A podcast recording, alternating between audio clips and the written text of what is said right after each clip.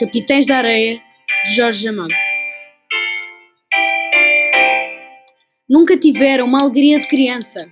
Se fizera homem antes dos 10 anos para lutar pela mais miserável das vidas, a vida de criança abandonada. Nunca conseguira amar a ninguém, a não ser a este cachorro que o segue. Quando os corações das demais crianças ainda estavam puros de sentimentos, o do sem pernas já estava cheio de ódio. Odiava a cidade, a vida, os homens. Amava unicamente o seu ódio, sentimento que o fazia forte e corajoso, apesar do defeito físico.